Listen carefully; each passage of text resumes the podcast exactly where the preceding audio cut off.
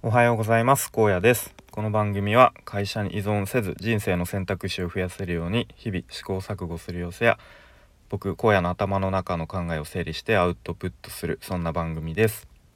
え今日のテーマはクライアンクライアントワークで大事なのは良い対応ではなく点点点みたいなテーマで話していきたいと思います。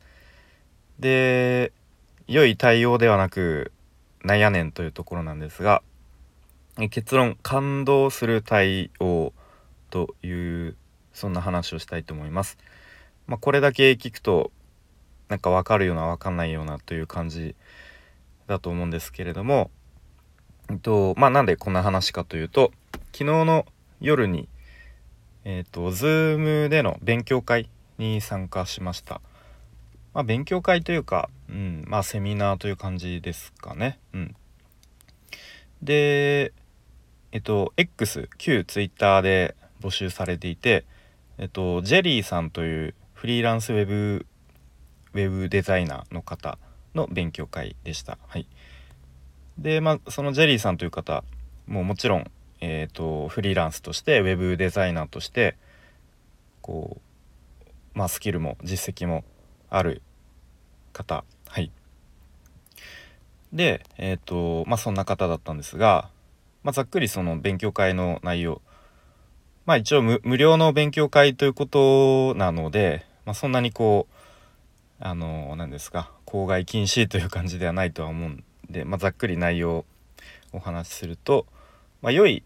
クライアントワークにおいて良い対応っていうのは、うん、まあ大体こうみんなするし、まあ、当たり前って感じですかね。はい、でもそのその後こう紹介につながったりとかこう長く継続的なお付き合いにつながるためには、えーと、良い対応ではなくて感動する対応が大事ですよと。うん、で、まあ、具体的にどういうことかというと、まあ、例えば X のアイコン制作とかヘッダー制作という、まあ、お仕事だった時に、まあ、クライアントさんの目的は、まあ、分かりやすくフォロワーを伸ばしたいとか、まあ、そういう目的が、えー、多いかと思います。でじゃあ良い対応をして、まあ、クライアントさんのフォロワーが実際に、えー、いい感じで伸びた時その時クライアントさんが思い出すのは、まあ、ちゃんと毎日投稿して頑張ったな自分とかちゃんと、えー、まあ、3ヶ月とか半年とか1年とかこう継続して努力したな自分っていう感じで思い出すのは自分の、まあ、努力とかであまりそのウェブデザイナーさんのことはあまり思い出さないですよと。うん、で一方じゃあ感動する対応、まあ、感動する対応って言ってもすごく抽象的ですが、まあ、そういう対応したと、まあ、クライアントさんが感じた時はそのまあ例えば僕だったとしたらあこう荒野さんのおかげでフォロワーが伸びたっていうふうにこう思い出してもらえるということですね。うん、またじゃあ他の例だと他のこう視点から見ると良い対応をしたとしたら、うん、でクライアントさん的の的な心理としてはあこのデザイナーさんすごいいい人だな。なんか他の人に紹介するのちょっともったいないから自分ちょっと専属に今後もなってもらおうかなみたいな、うん、まあそれだと、まあ、継続的なお仕事には、うん、なるかと思うんですけれどもこう人に紹介してもらえたりとか、まあ、なかなかこう単価を上げていくっていうきっかけが作りづらいかなっていう感じですね。うん、で一方クライアントさんがこう感動するという、えー、思ってもらえる対応をした時はこうなんか誰か人に紹介したくなる、うん、こう例えば普段なんか、えー、まあ、食べ物飲み物こう美味しい商品とか、まあ、あとはこうお店に食べに行ってものすごく美味しい料理が食べられた時とかものすごくいい感じの接客をしてもらえた時とかあとは美容院ですごく良い、うん、感動する体験をした時とかってこうきっとなんか人に教えたくなるとか共有したくなるっていうふうに思うと思いますと、うん、それと同じように思ってもらえることが大事ですよと、うん、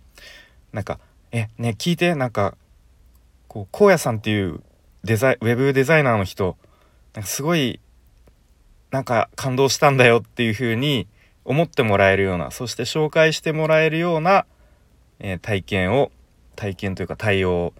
えー、することが大事ですよと、うん。まあ、なかなかこの辺は、えー、言葉で言うのは簡単ですけれどもこう実際思ってもらえるのは難しいなと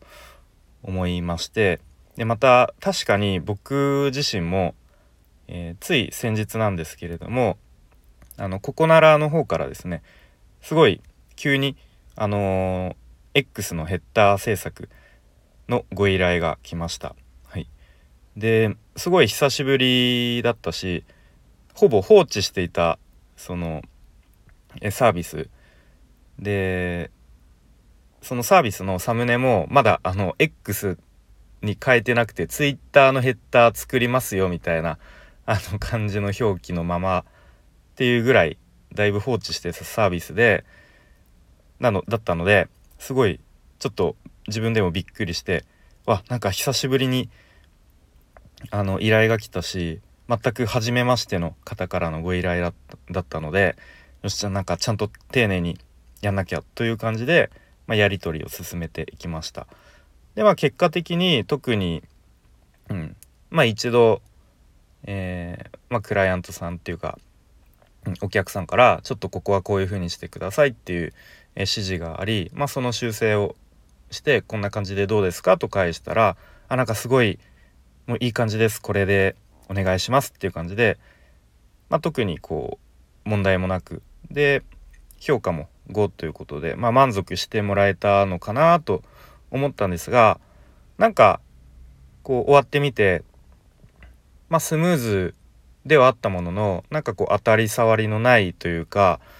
うん、なんか物足りなかったような感じがしていたですけど、まあ、何が物足りなかったのか自分の中で、うんまあ、いまいち言語ができていなかったです。うん、できっとその時はこう良い対応ではあったもののきっとこう感動する対応まではいけてなかったのかなと振り返って思いました。はい、でじゃあどうすればそのさっきからあのしつこく言っている感動する対応とやらを感動する対応と思ってもらえるのかっていうときっとその辺は正解がないもの答えがないものでこう自分の頭でいろいろと思考をしてで実際に行動に移して経験してで自分なりのものを見つけていくしかないんだろうなというふうに、えー、思いました。はい、でその勉強会の最後にですね、えっとまあ、今度ジェリーさんの短期間で集中の講座をやりますというふうに発表されてで、まあ、1人で見られるの限界があるので、まあ、最大5名までという定員ででちなみにその勉強会参加されてた方200人220人ぐらい、うん、いましたね。はい、で、まあ、その短期間集中の講座希望する方は、えー、本日の勉強会の感想を、えー、送ってもらってで後日まあ、そのそのちょっと選抜じゃないですけれども無料で面談をさせてもらって、えその講座の参加者を決めさせていただきますっていう感じの案内がありました。はい、で、まあ、結構皆さん価格について気になる方多いと思いますが、まあ、それをちょっと発表するとこう安さを求める人安いから受けるみたいな人ががもしいたとしたらちょっとそういう人はまあ言い方あれですけどちょっと弾いてあの本当に本気で学びたいっていう人だけ来てほしいということだったので価格については公表されずという感じの案内がありました。はい、でまあこれを見て僕が思ったのはあなんかすごいこのいわゆるフロントエンド商品からバックエンド商品への誘導がめちゃめちゃスムーズでうまいなというふうにちょっとこのマーケティング的にうまいなというふうに思いました。うん、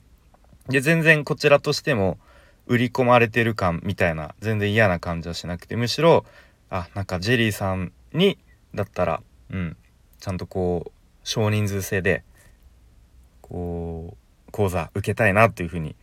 な気持ちになりまして多分他の皆さんも一緒だったんじゃないかなと思いました。うんまあ、この辺のこう無料の勉強会からのこうバックエンドの、えー、講座への誘導すごい上手だなというふうに学びがなんかその辺でも学びがありました。はいということでちょっと僕自身も、まあ、今後もしいわゆるこうクライアントワークというもの機会があったら、まあ、どうやったら良い対応を超える感動をしてもらえるっていう思ってもらえる対応、うん、ができるのかっていうところを常に意識して考えながらやっていきやっていかなきゃなっていうふうに思わされました。はい。ということで今日のテーマはクライアントワークで大事なのは良い対応ではなくでその結論感動する対応なんだっていう話をしてきました。はい。では今日も最後までここまでお聴きいただきありがとうございました。荒野でした。バイバーイ。